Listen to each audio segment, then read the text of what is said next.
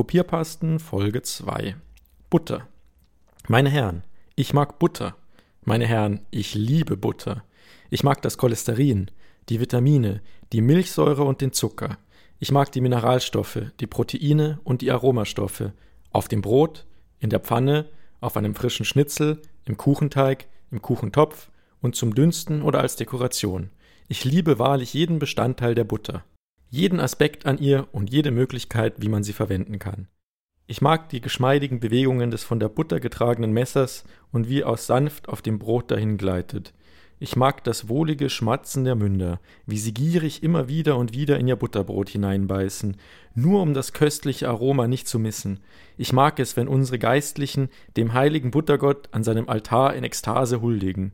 Es ist immer wieder ein wundervolles Gefühl zu sehen, wie Köche ein großes Stück Butter in die Pfanne legen, um es dann langsam vor sich hin schmelzen zu lassen, damit dieses flüssige Gold das nachfolgende Stück Fleisch vollkommen machen kann.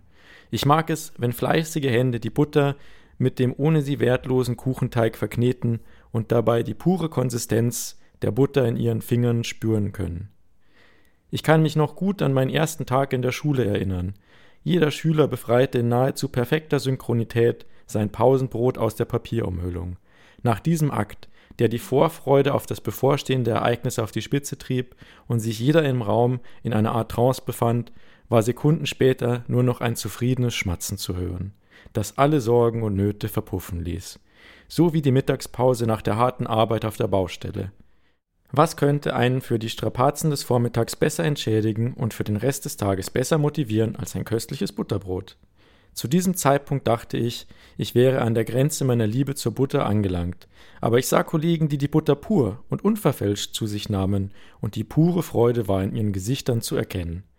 Ich mag es den Ungläubigen und Unwissenden unser liebstes Stück, unser Heil, unser aller Rettung zu überbringen.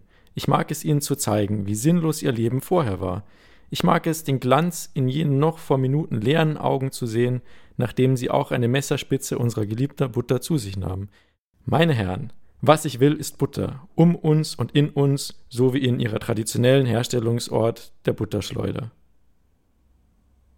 Meine Herren, es ist angerichtet.